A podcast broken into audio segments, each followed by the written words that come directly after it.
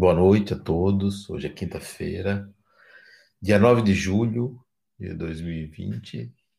Estamos no Centro Espírita Harmonia, temporariamente na minha casa. E vamos fazer uma oração de início da nossa palestra de hoje, que é sobre Descobrindo-se Espírito. Amigo e mestre Jesus, amigos espirituais aqui presentes, mais uma noite de trabalho, de aprendizado, em que nos colocamos à disposição para apresentar nossas ideias, que elas possam ressoar na mente de cada um e assim refletir a respeito da imortalidade do espírito. Se conosco, que a tua paz esteja sempre em nossos corações. Bom, meus amigos, então a nossa palestra de hoje é sobre descobrindo-se espírito. O que é isto? A gente pensa que isto é muito simples. Não é, porque a nossa educação religiosa não nos leva a isso. Paradoxalmente, deveria levar à consciência da imortalidade do espírito. Mas nós criamos um sistema religioso que, ao invés de conduzir para isso, nos conduz para nos tranquilizar o depois da morte e para nos trazer conforto no antes dela. As religiões têm essa preocupação de você ter um conforto, equilíbrio, estar em paz, se salvar e depois da morte você encontrar um, algum local, alguma, alguma situação, algum estado de plenitude ou de equilíbrio. Essa é a proposta religiosa. Isso significa dizer que a religião não vai até a consciência da imortalidade. Não, não leva você à consciência da imortalidade. Leva você aonde você exatamente está. É, na Terra, encarnado, é, buscando se sentir bem, em paz com a sua consciência, em paz com Deus. É isso para onde leva a religião, a sua religião. Então a imortalidade da alma não é, ou do espírito, não é algo é, estudado, avaliado, analisado, exemplificado, é apenas um sistema de equilíbrio psíquico para onde você ficar onde você está e ficar bem e para o depois da morte. Esse caminho não é um caminho fácil de se descobrir espírito.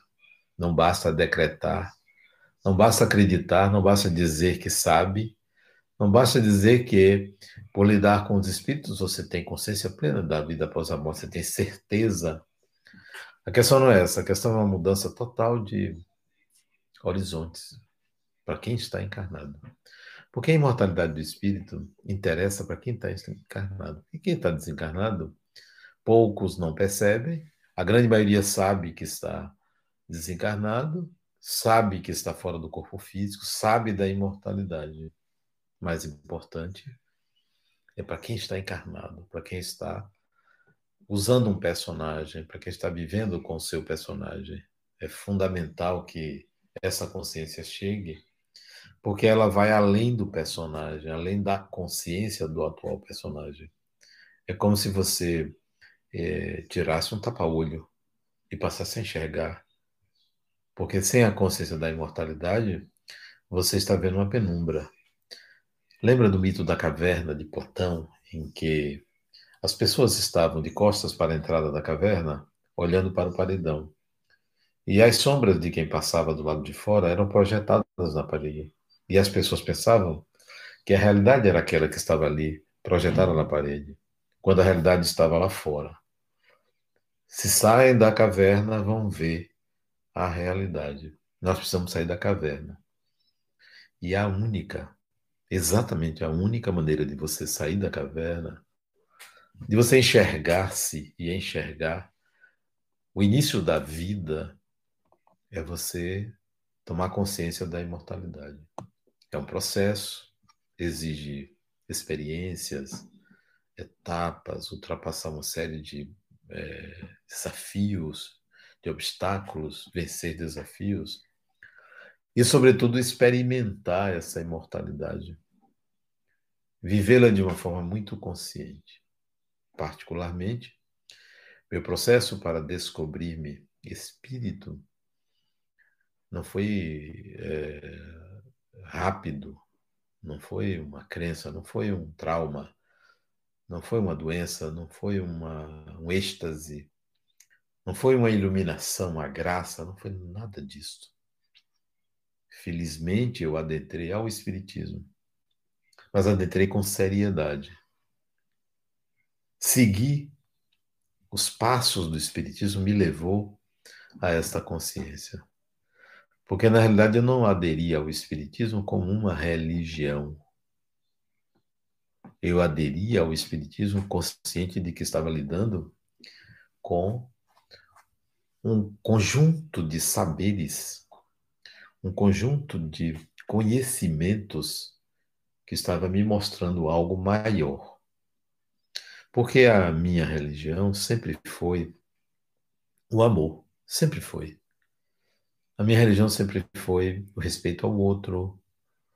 A minha religião sempre foi a compaixão, a amorosidade, sempre foi. Não vinha de uma iniciação religiosa formal, porque não tive. Não frequentei igrejas, não frequentei templos. Eu adentrei ao Espiritismo porque aquilo mostrava-se como algo diferente do que eu ouvia vivia, sentia. E eu entrei em contato com as ideias espíritas, fui estudar, estudar.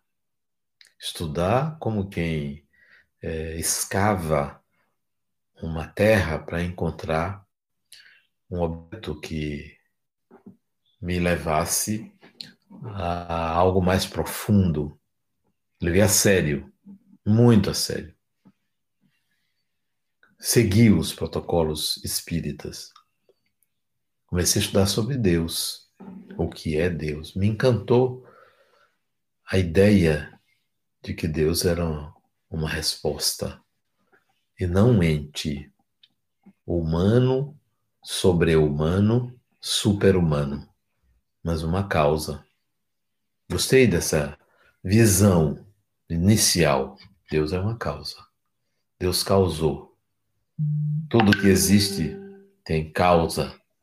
E essa causa não estava num ser humano, não vinha de uma proposta humana, mas sim algo extremamente subjetivo, abstrato, incognoscível, misterioso, algo. Então isso agradou a mim, essa ideia. Por que agradou? Porque eu não estava atrás de salvação. Não estava atrás de absolvição de culpas, não estava. Não estava atrás de algo que me trouxesse conforto nas horas difíceis, não estava. Era jovem, muito jovem. Então, isso me agradou saber que Deus era uma causa e que tudo que eu lia, inclusive nos livros espíritas, sobre Deus, Pai, Deus, amor, Deus bondoso, Deus protetor, tudo isso era compreensível dentro de um contexto em que o ser humano se encontrava perdido. Mas eu não estava perdido, eu estava buscando. Não estava, estava ignorante, mas não estava perdido nem em crise existencial. Eu estava buscando, como um arqueólogo busca lá um objeto que lhe leve aos, ao conhecimento das coisas e à razão do que, pelos quais as coisas são assim. Então, me agradou bastante Deus causa. Ok. Depois veio a existência a espíritos. Espíritos. Interessante, porque não eram almas, não eram fantasmas. Espíritos. O que são espíritos? céu e inferno, onde estão os espíritos? Não, não estão. Os espíritos são pessoas, isso me deixou muito tranquilo. Muito tranquilo. Interessante fazer um parênteses, veja como são as coisas. Ontem, às nove da noite, meu neto pediu a mãe dele para falar comigo. E me ligou. Eu disse que poderia ligar, ele me ligou, ele sabe que depois das oito eu não gosto de atender telefone. Aí ele pediu, a mãe mandou uma mensagem. Eu disse: Não, diga ele que pode ligar. Ele me ligou. Meu neto tem oito anos. ele disse assim para mim: eu volto à questão do, do descobrir esse espírito e da questão dos espíritos. Ele disse assim para mim, vovô, eu tenho dormido triste e preocupado. Eu bom, deve ter uma razão, porque você está triste e porque você está preocupado. Ele disse, não tem razão. Eu, quando vou me deitar, eu fico triste. E me preocupa. Aí eu perguntei, mas o que, que vem à sua mente quando você se preocupa? Vem o que? O que, que você vê? Vovô, eu sinto uma tristeza. Eu sinto uma tristeza. Eu sinto uma preocupação, como se fosse acontecer alguma coisa. Aí eu perguntei, mas e quando você acorda, essa preocupação, essa tristeza continua? Ele disse, não, eu acordo bem, é só à noite quando eu vou dormir. Ele disse, interessante que é só à noite. Você passa o dia bem? Se eu passo o dia bem. Mas mas não acontece nada antes de você dormir que lhe deixe preocupado. Você está preocupado com a escola? Não. Você está preocupado com sua mãe, seu pai? Não. Com seu avô, com sua avó? Não. Não tenho razão. Não tenho. Eu fiquei em silêncio sem saber o que justificar uma tristeza e uma preocupação logo antes de dormir. Eu disse a ele: faça o seguinte: hoje, era nove da noite, quando você for dormir, ele ia dormir naquela hora, que ele dorme este horário. Hoje, quando você dormir, você pergunte a você mesmo, antes de você adormecer, estando triste ou não, qual é a razão da sua tristeza? Porque aí talvez você tenha um sonho sobre isso e no dia seguinte você me conta. Está certo, vovô. Tá bom. Então, amanhã a gente conversa. Ele disse: Não, vovô, não terminei. Disse, pois não? Vovô, sabe o que é? Aí ele olhou para o lado para que a mãe não estivesse próxima. Disse, vovô, bem baixinho, vovô, eu vi um espírito aqui em casa, no corredor. Ele vestia amarelo, de amarelo, e tinha uma franjinha. Ele se foi dizer, ele disse assim, foi rápido, eu vi. Ele estava parado no corredor. E disse, e ele queria alguma coisa com você? Ele ameaçou você? Não, não me ameaçou. Você ficou com medo? Ele disse: Não, não fiquei com medo. Mas por que você não ficou com medo? Vovô, porque todos somos espíritos. Por isso que eu tenho medo de espírito, porque todos somos espíritos. Uma vez, eu estava andando de ônibus para a escola lá em São Paulo, ele morava em São Paulo. E é, eu olhando pela janela, indo para a escola, olhando pela janela, a rua, eu comecei a sentir uma saudade. Uma saudade. Quando eu olhei para o lado, tinha um homem sentado do meu lado, um senhor, uma pessoa idosa. Não era criança, era uma pessoa idosa. Eu sabia que era um espírito. E eu fiquei feliz em vê-lo. Eu disse: Pois é, deve ser um dos seus amigos espirituais. Você é uma pessoa muito querida. E eles vêm, lhe visitar para saber se você está indo bem, para lhe acompanhar. Ficam felizes com seu sucesso. São pessoas. Ele disse: É, vovô, eu sei, eu sei. Tá bom. Aí me despedi dele, fecha parênteses. Essa é uma criança de 8 anos que lida com espíritos como um adulto consciente da sua condição de ser espírito. Há espíritos, voltando a, ao tema, há espíritos. Será que você naturaliza? Como você quer se perceber espírito se a relação que você tem com os espíritos não é uma relação como esta, natural, simples, sem afetação, sem medo, sem se sentir estranho, possuído ou algo parecido. A descoberta de ser espírita é muito mais do que você dizer, não, eu sei, eu tenho consciência, eu, eu sempre li, concordo. Não. Naturalize. Então, quando eu, na minha caminhada de autopercepção de ser espírito, quando eu peguei o livro dos médios e tem um capítulo lá, um dos primeiros capítulos que Allan Kardec coloca, há espíritos. Bom, ah, eu sou, todo mundo é, então aquilo me deixou mais tranquilo ainda. A consciência de que há um mundo de espíritos em que esse mundo ele pode ser material, pode ser é, quintessenciado, pode ser de natureza bem sutil, é mundo de espíritos. E ali também, naquelas leituras, isso foi nos anos 70, né?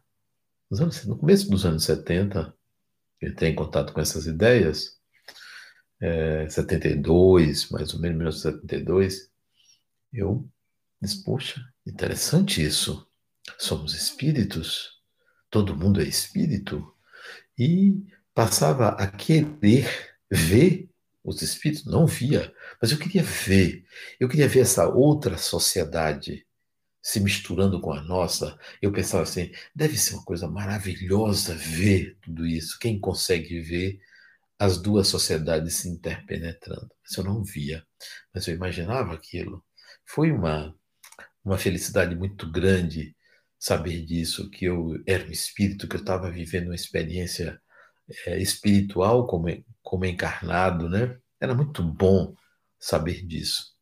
Então, de Deus eu pulei, passei para a consciência de que há espíritos. Mas não havia nenhuma é, manifestação de espírito, eu nunca tinha visto nenhuma nenhum fenômeno físico, nunca tinha visto entidade espiritual, nada disso. Tudo isso era estudo, reflexão e integração de saber. Ainda não havia uma experiência. A primeira experiência veio com 21 anos. Primeira experiência fantástica, nunca me esqueci. Eu ainda morava na casa de minha mãe e gostava de dormir no carpete da sala. Isso pode ser coisa de maluco, né? Eu gostava de dormir no chão, no carpete, carpete verde, na casa de minha mãe, na sala do apartamento de minha mãe. E um dia, eram as onze e pouco, eu estava deitado, né? Deitado antes de dormir, pensando, e ela me chamou lá do quarto dela. Entre a sala e o quarto tinha um outro quarto. Lá no quarto dela, ela me chamou, meu nome, né? E aí me levantei, eu me dirigi até o quarto. Quando eu me levantei, eu passei por uma experiência extremamente gratificante, inesquecível, inesquecível.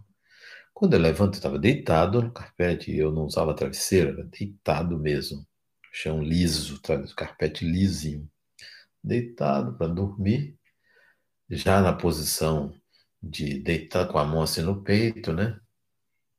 Quando eu Levanto, sento no carpete para levantar, eu senti uma sensação diferente. Eu estava leve. Eu percebi que eu estava fora do corpo. O corpo ficou deitado. E eu, e eu sentei no corpo. Foi um misto de susto e de uma sensação agradabilíssima de estar com a consciência, total consciência fora do corpo. O susto foi tão grande que eu voltei para o corpo, senti até uma dor de cabeça quando eu acordei. Na verdade, quando ela me chamou, eu já estava é, num estado de desdobramento, mas ainda dentro do corpo, com a consciência é, totalmente fora, exteriorizada. Aquilo foi, foi mágico. Então eu pensei assim: eu sou espírito. Olha aí uma comprovação. Mas eu já sabia é, intelectualmente. Agora foi uma experiência real. E daí muitos desdobramentos vieram posteriormente a esse dia, é, que trouxeram para mim experiências significativas. Pois bem, mais adiante, era hora de estudar sobre evolução. Eu me lembro que eu li, li os livros de Allan Kardec, li livros de espíritas é, do passado, que escreveram lá na época da França, no século XIX, muitos livros, eu li Gabriel Delane, Leon Denis, Aksakoff, e outros livros, é, Albert de Rochat, e outros livros espíritas que falavam dos fenômenos da imortalidade da alma, falavam de filosofia, de doutrina espírita, aquilo inundava a minha mente de conhecimentos. Lia muito, sempre gostei de ler. Acho que a leitura ela é insubstituível, né? Por mais que eu assisto a um filme, mas a leitura ela oferece a oportunidade de você criar imagens, né? Enquanto o filme, ele é bom, o filme é muito bom assistir filmes, mas ele já te dá a imagem pronta. E o livro obriga você a construir imagens né, daquilo que você lê. Então, eu lia muito. Aí, na época em que eu me deparei com o estudo da evolução, eu tinha lido um livro de Emmanuel, do Espírito Emmanuel, que, aliás, eu li toda a obra de Emmanuel, na época, 20 anos, 20 e poucos anos, li toda a obra do Espírito Emmanuel, que eu entendia que era um espírito muito culto, e depois toda a, do, toda a obra do Espírito André Luiz. Pois bem, eu li um livro chamado é, A Caminho da Luz, Espírito Emmanuel. Acho que foi o terceiro livro que Chico Xavier psicografou, é, foi do Espírito Emmanuel, foi A Caminho da Luz. Li o livro e ver a evolução do espírito. Eu tinha estudado na faculdade sobre darwinismo, né? E via uma lógica profunda na evolução trazida pelo espírito Emmanuel, portanto, trazida pelo espiritismo. Aí me encantou entender a evolução, saber que nós viemos lá de eras remotíssimas, né? É, passamos por vários reinos da natureza, fomos construindo este corpo, né? Ao longo de muitas experiências, fomos construindo uma mente. Então, consolidou a minha é, ideia sobre o que é evoluir, o que é evolução. Ali eu destituí a ideia de que evoluir é simplesmente ter virtudes. É, essa era a minha ideia ingênua de que uma pessoa evoluída simplesmente é uma pessoa que tem virtudes. Não levei em consideração que a evolução fez esse corpo. Esse corpo é fruto da evolução e não é fruto de virtudes. Todos os seres humanos, virtuosos ou não, bons ou maus, têm um corpo como este. Então eu via que a evolução, embora tenha um propósito, ela não se dá apenas para aqueles que são bons ou virtuosos. Então eu fui entender o conceito de evolução, um outro conceito de evolução. Eu antes achava que a evolução se denunciava uma pessoa evoluída, pessoa santa, santificada, bondosa, amorosa, quando isso são apenas é, habilidades que se adquirem dentre muitas outras. Então, o meu conceito de evolução foi se modificando e aí eu fui é, integrando saberes para posteriormente ter a consciência plena é, de que sou um espírito. Eu sabia, mas ainda não estava integrado, porque eu tinha que mudar muitos conceitos, eu tinha que desconstruir vários conceitos, desconstruir muitas crenças dentro de mim, fruto da cultura, fruto do meio. A gente vai acreditando em muita coisa, vai internalizando. Fazendo um parênteses, olha o que acontece com a pandemia. É, nós internalizamos muitos conceitos, conceitos equivocados, depois nós substituímos. Um informa uma coisa ali, outro lá, outro lá, outro lá, outro lá. Isso enche nossa cabeça. A gente acreditava numa coisa, depois acredita noutra, acredita noutra, e aí nós temos um monte de crenças que aumenta o nosso medo, a nossa ansiedade, as incertezas, porque a gente não para para dizer assim: peraí, eu não preciso de tanta informação. Não preciso. Eu não preciso estar antenado. A cultura interfere na nossa consciência. Então, eu tinha que desconstruir muita coisa em relação ao que a cultura passava, ao que a escola passava, ao que os amigos passavam, eu tinha que descobrir algo que os confrades espíritas me passavam, porque cada um tinha um modo de entender.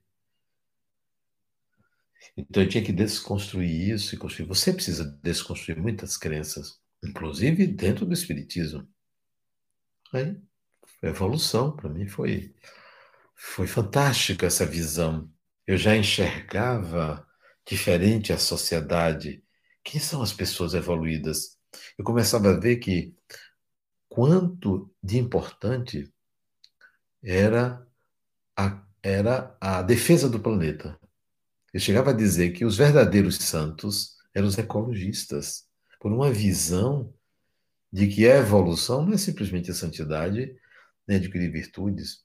Há um trabalho a ser feito na Terra, há um trabalho a ser feito na sociedade, há um trabalho a ser feito consigo mesmo para que a gente tenha uma ideia de evolução.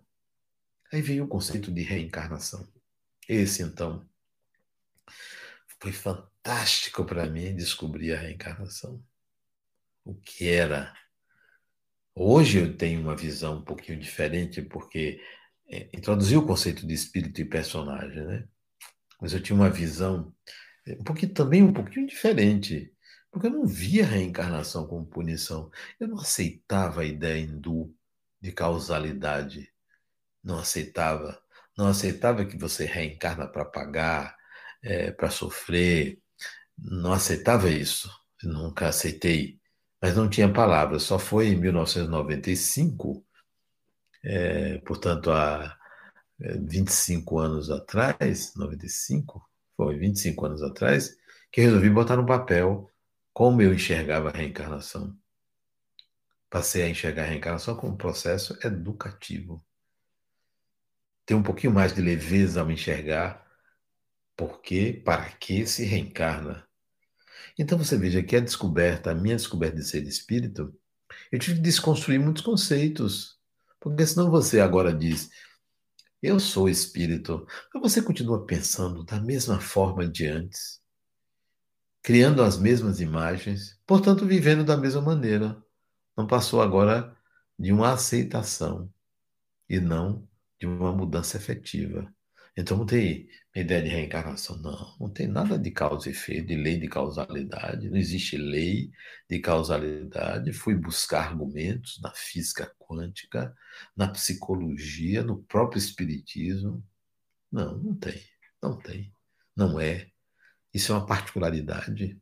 É uma particularidade, é uma crença a causalidade é uma crença, funciona porque é uma crença, como toda crença que você é, solidifica dentro de você, passa a mudar seu destino.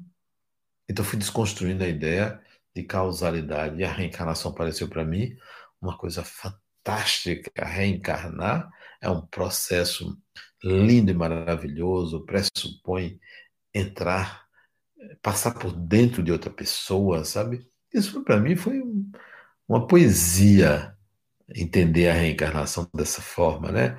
Os meios, aquele romantismo da reencarnação acontecer, é, duas pessoas que se amam muito.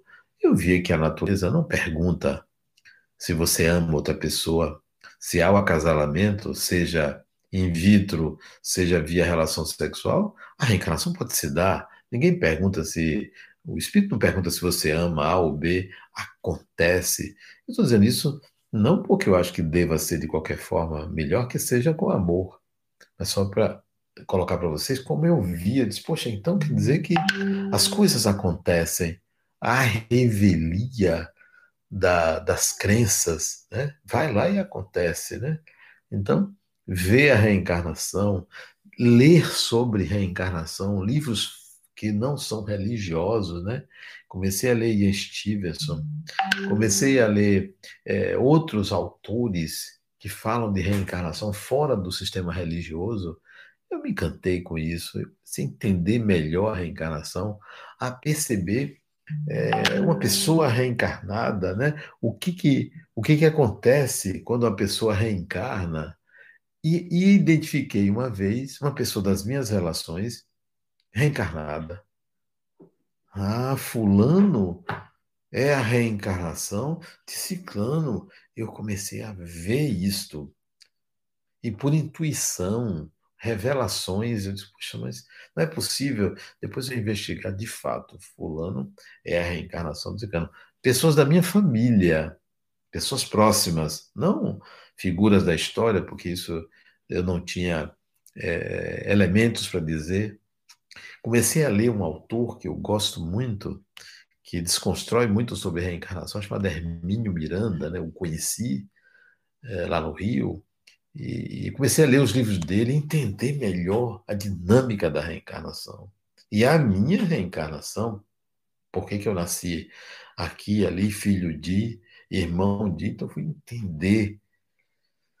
Não era um intelectual, eu não era, nem sou um intelectual que conhece eu sou alguém que entra em contato com o saber, para ver se ele funciona comigo, se ele é real em mim. Então, a consciência de ser espírito e descobrir-me espírito não foi assim uma revelação. O processo da reencarnação foi um achado muito grande. Aí vem a mediunidade, estudar a mediunidade, sentir-me médium, praticar a mediunidade. Mas isso fora dos holofotes. Não para as pessoas saberem, não para dizer que eu era médio ostensivo, para mostrar minha produção, eu reservava para mim, eu queria viver, eu queria sentir. Quando, em 1985, 1985 tem 15, 35 anos atrás, portanto eu tinha 30 anos, já tinha uns 12, 13 anos que era espírita, eu vi um fenômeno físico, de efeitos físicos, inesquecível.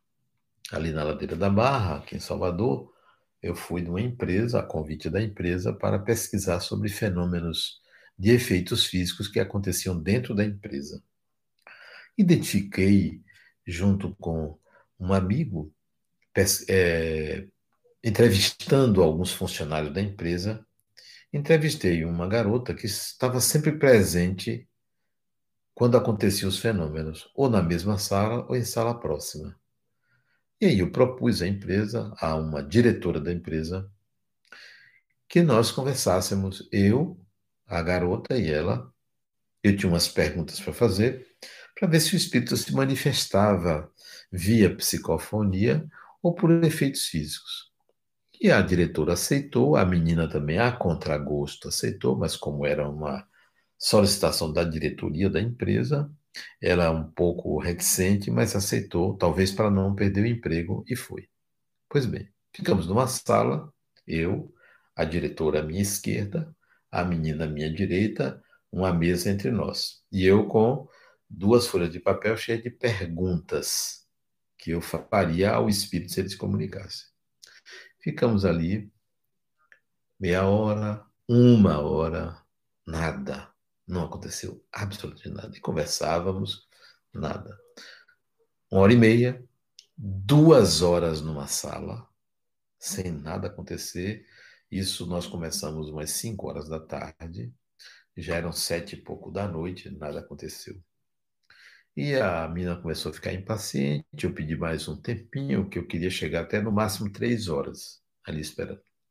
Esperasse um tempinho, é, conversei com a diretora da empresa, ficávamos conversando ali, de repente, uma cadeira, nós estávamos numa mesa é, retangular, é, eu sentado à frente da mesa, elas duas na minha frente, e tinha uma cadeira aqui na cabeceira da mesa. Esta cadeira se movimentou para o lado da diretora, sozinha, sem ninguém tocar nela. Eu até me arrepiei na hora, não de medo, porque foi um fenômeno inusitado. Eu nunca tinha visto um fenômeno físico e aconteceu. E aí eu, eu conversei com a cadeira, imagine. Foi mais uma meia hora de conversa. Como é que se conversa com a cadeira? Se você disser sim, dois, duas posições para a esquerda. Se você disser não, uma posição para a direita. Uma convenção. Não obtive muito sucesso, mas a cadeira se movimentava, ora para a esquerda, ora para a direita, e as duas com os olhos arregalados. Primeiro fenômeno físico que eu assisti, pode ser bobagem, mas foi o que me foi servido, o que me foi oferecido e eu gostei de ter visto. A mediunidade para mim era acessória, porque eu já tinha minhas convicções, já sabia daquilo, mas tinha aquele contato. Posteriormente, uns dois anos depois, é, passei a trabalhar mediunicamente numa reunião no Instituto Kardecista da Bahia. Ora como médium, ora como orientador, ora como assistente de reunião mediúnica. Um período muito bom que foi até alguns anos, até a década de 90, no final dos anos 90, quando eu comecei a mudar o uso da mediunidade. Foi muito bom, muito bom. No início do ano 2000, comecei a mudar e trabalhar como médium de outra forma. A mediunidade hoje, para mim, é fundamental, fundamental não como crença, mas como meio de sentir, vivenciar, experimentar a vida, ser médium. Estou dizendo isso, mediunidade natural, a que todo mundo tem. E você deveria usar, você deveria se sentir médium, vivenciar a mediunidade, e não simplesmente acreditar ou querer provas. Sinta, viva ela, conheça, estude, pegue a obra de Allan Kardec e leia, pegue a obra do Espírito André Luiz e leia, e sinta. Do tipo assim, você está em casa e se pergunta, tem alguém aí? Eu estou aqui lendo, é, me inspire, ou vamos discutir um assunto. Tipo assim, minha avó, você está aí? Se, se tiver aqui, ou se não tiver, se estiver me ouvindo, por favor, faça uma visita a fulana que está doente. Então, é, use de uma forma natural, espontânea, a mediunidade, sinta ser médium. Então, a, a, desconstrução de como lidar com essas, esses conceitos foi muito importante, porque eu estava construindo uma outra forma de lidar com esses mesmos conceitos, uma forma muito pessoal. Bom, aí veio a ideia de Jesus. Eu nunca gostei do Jesus é, religioso. Nunca gostei do Jesus piegas. Do Jesus consolador. Eu gostava do Jesus filósofo. Jesus que tinha tiradas impressionantes, né? Parábolas que sempre me trouxeram muita curiosidade. Algumas eu não entendo, outras eu procurei estudar o significado. E aí escrevi um livro. No final dos anos 90, eu escrevi um livro chamado Psicologia do Evangelho. Tinha lido um, uma autora alemã, Anna Wolff, e aí eu resolvi é, escrever também. Tinha vontade, queria um Jesus mais humano e filósofo. Um Jesus que se preocuparia em ampliar a consciência das pessoas e não simplesmente em passar a mão na cabeça e dizer: não se preocupe que eu te protejo. Eu, não via nesse Jesus muito interesse, embora respeite como as pessoas veem Jesus, mas eu comecei a enxergar de outra maneira. A ideia, a boa nova, a mensagem, não a mensagem de consolo ao sofrimento, que também é importante, mas a mensagem de consolo à ignorância do espírito. Aí eu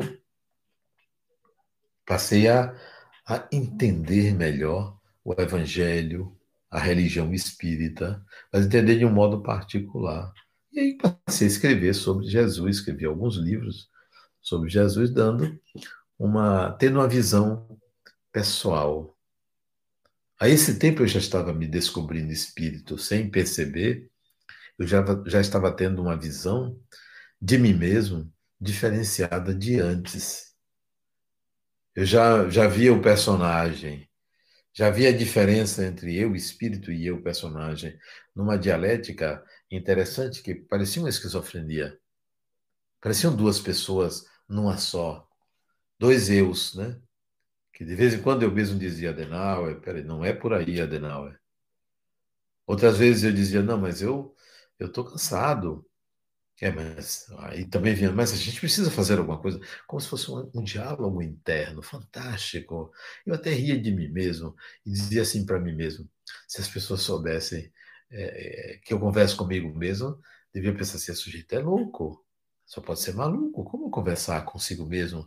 E às vezes até discutir: não, eu vou fazer. Denal, você não vai, vou fazer sim. Então, às vezes, essas discussões internas, era era hilário, né? Hoje tenho menos.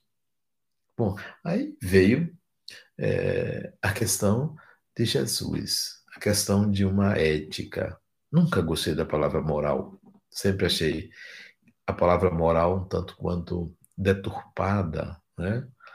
É uma manutenção de uma moral antiquíssima para a atualidade como, na, como a palavra alma, também nunca gostei da palavra alma, embora fale mensagens da alma, imortalidade da alma, mas a palavra em si, para denunciar uma pessoa, que é uma pessoa, eu prefiro a palavra espírito.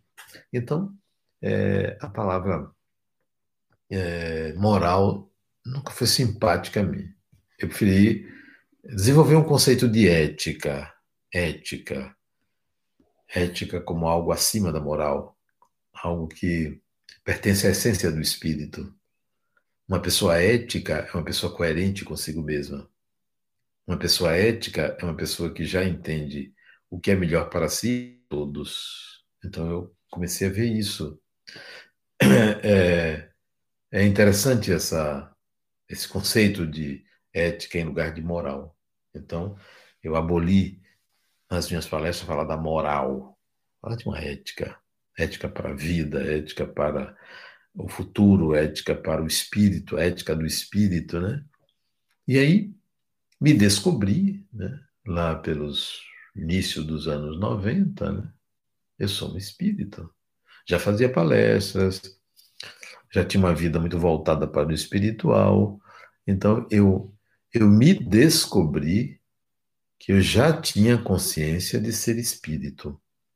Já vivia consoante isso e fui construindo minha vida em cima dessa proposta. Foi aí que eu mudei de profissão, deixei de ser engenheiro, entrei na faculdade, me tornei psicólogo, mudei de profissão, porque eu entendia que a profissão anterior, ser engenheiro, já tinha me dado o que poderia ter sido dado a mim como espírito, tinha me feito um personagem bem sucedido, e o espírito já tinha retirado dessa profissão tudo que poderia ser integrado como habilidade.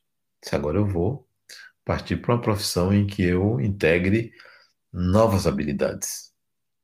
E aí, me antes já tinha me dedicado à filosofia, tinha estudado filosofia, e aí então, eu vou entrar na faculdade de psicologia, entrei, estudei, me formei, trabalhei, trabalho até hoje, são 26 anos atendendo profissionalmente.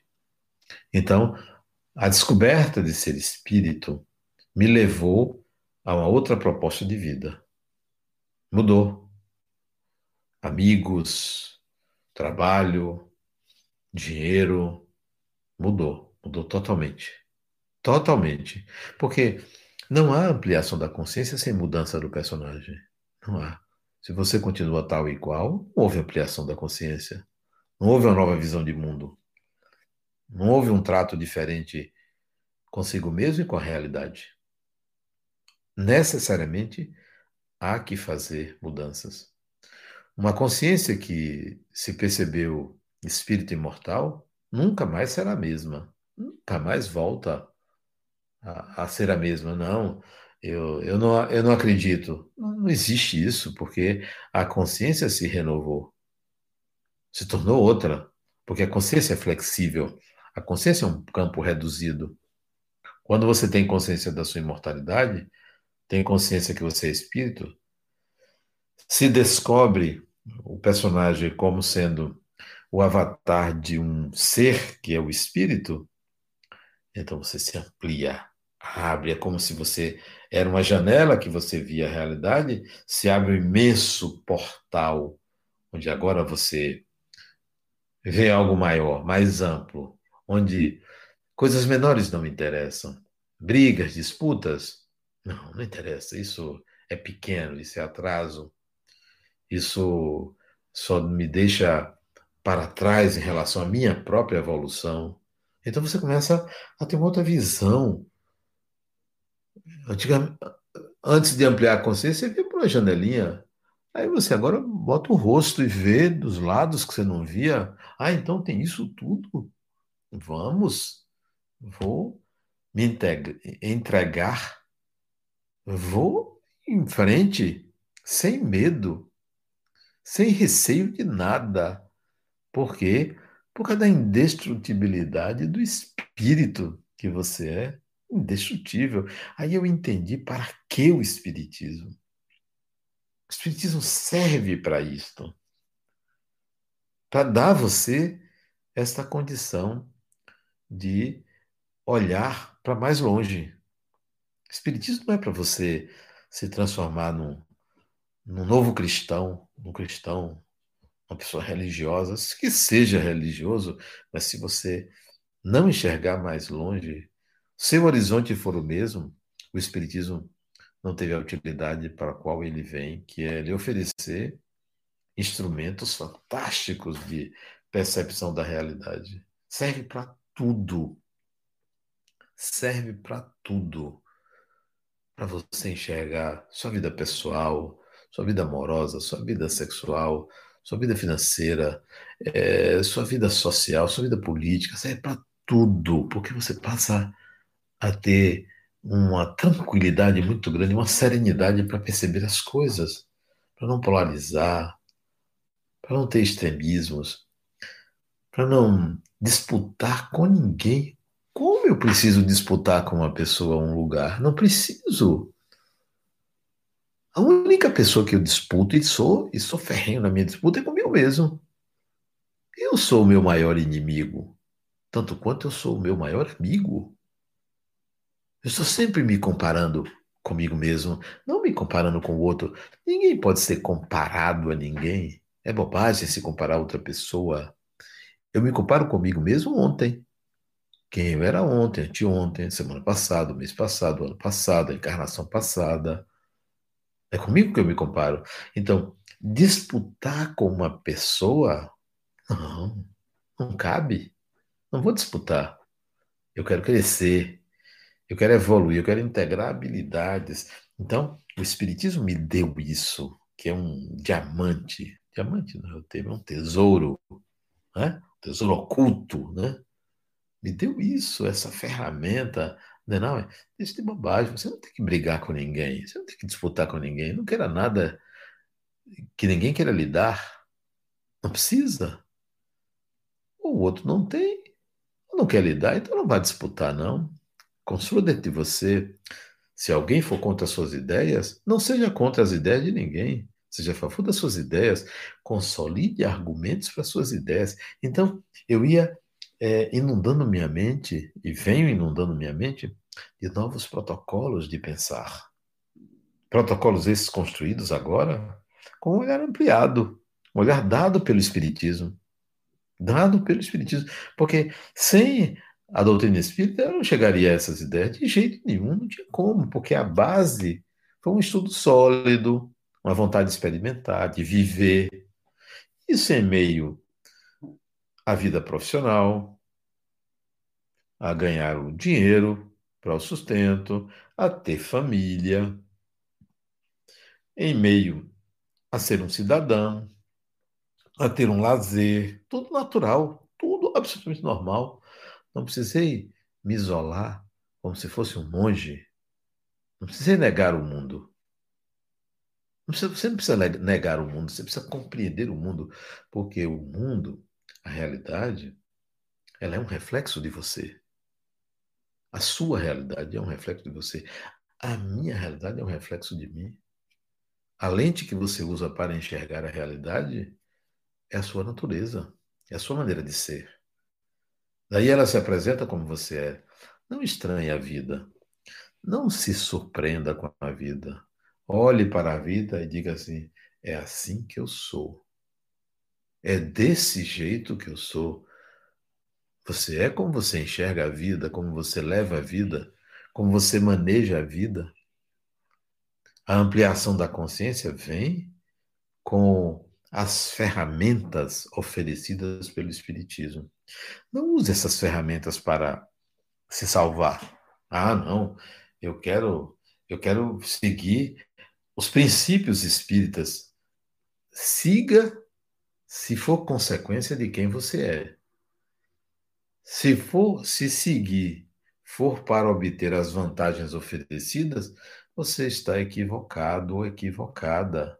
Não, eu não quero nenhuma vantagem. Eu sou o que sou capaz, não o que me prometem. O que eu vier a ter é fruto de mim mesmo.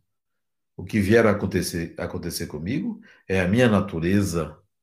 Não é porque alguém me premiou. Deus não me premia em nada, já me deu a vida, pronto. O resto é comigo. Não, eu não, não sou, eh, não me sinto ingrato.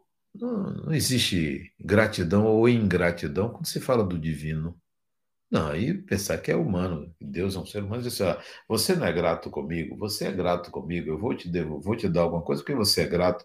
Você que é ingrato, eu não vou dar. Não funciona assim. Nós temos que mudar uma série de paradigmas, uma série de paradigmas, uma série de protocolos, a ampliação da consciência, a imortalidade do espírito, nos oferece isso, ó, uma total mudança daquilo que nós acreditamos que somos. Uma visão nova de si mesmo e do mundo. Quem ainda tem mágoa de alguém, pode ter certeza, está atrasado. Ainda não entendeu o que se passa consigo. Quem fixa a mente numa raiva de uma pessoa ainda não entendeu o que é a vida. Não entendeu para que está existindo. Não é para você perdoar, não. É para você entender quem você é, como, acontece, como sua mente funciona e o que o outro representa de você. A rigor, não é o outro que você tem que perdoar, não. É você mesmo, porque você não sabe como funciona a vida e ainda tem mágoa. Esses conceitos me deram solidez. Ser espírito é a melhor coisa. Consciência de é a melhor coisa que existe para qualquer ser humano, porque ele dá leveza, tranquilidade. Não é superioridade, não. É ser você mesmo. Você não precisa ser mais do que você. Seja você que está de bom tamanho. Esse é o seu tamanho. Você está no melhor da sua evolução. Você está no melhor da sua encarnação. Esse, essa escuridão provocada pelo Covid, que nos isola, serve para você refletir. Não é para você se tornar bonzinho. Refletir sobre Sou espírito? Como é que eu sou espírito nessa sociedade? Ou eu ando me enganando, tendo uma religião e achando que isso é suficiente, cumprindo algumas regras, achando que isso é suficiente? Não. Seja espírito para você mesmo. Veja se você é, veja se você vive com essa consciência. Pense nisso. Essa é a minha proposta da palestra de hoje. Pense nisso. Descubra-se espírito, porque você é. Você vai se descobrir, você vai se perceber e a partir daí viver de uma forma diferente, sentir de uma forma diferente. Ok? Muita paz para você. Amigo e mestre Jesus, obrigado pela nossa conversa de hoje, pela inspiração, pelos amigos espirituais, estando sempre consciente de quanto é bom aprender. Que a tua paz esteja sempre em nossos corações. Até a próxima quinta-feira.